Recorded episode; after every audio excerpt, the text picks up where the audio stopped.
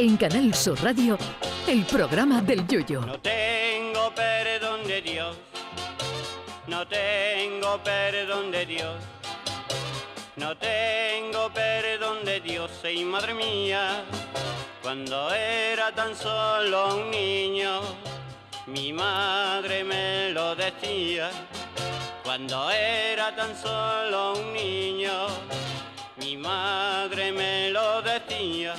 Ayer se celebró el Día Mundial de la Lengua Materna, que tiene como objetivo proteger las distintas lenguas y dialectos del mundo. Algunas lenguas se han extinguido en su uso común, como el latín, que desapareció porque cuando un romano le preguntaba a otro cuántos años tenía y este le contaba XXV, no tenía tanta gracia responderle, pues en el culo te la sostuve, como si la rima fuera acabada en cinco.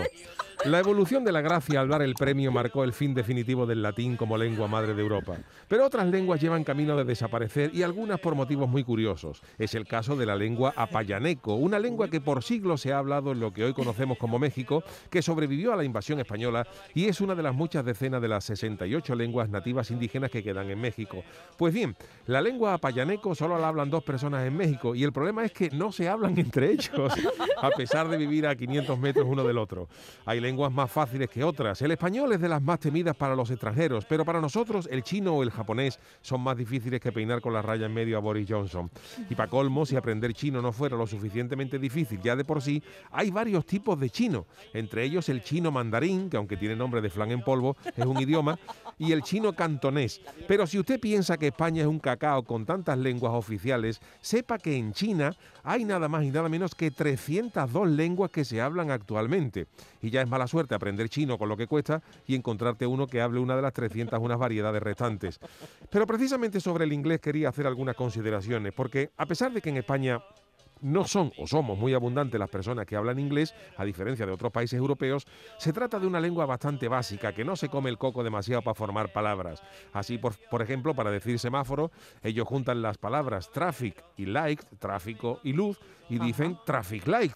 El problema es cuando hay palabras que se parecen en español. En inglés, por ejemplo, cama se dice bed, y aquí bed significa llégate en un momentito, mientras que en inglés boy significa chico y en español boy significa ahora mismo me acerco. Mucho más complicado para los españoles, por ejemplo, el alemán, cuya pronunciación mejora sustancialmente si al hablarlo te metes un polvorón de coco en la boca.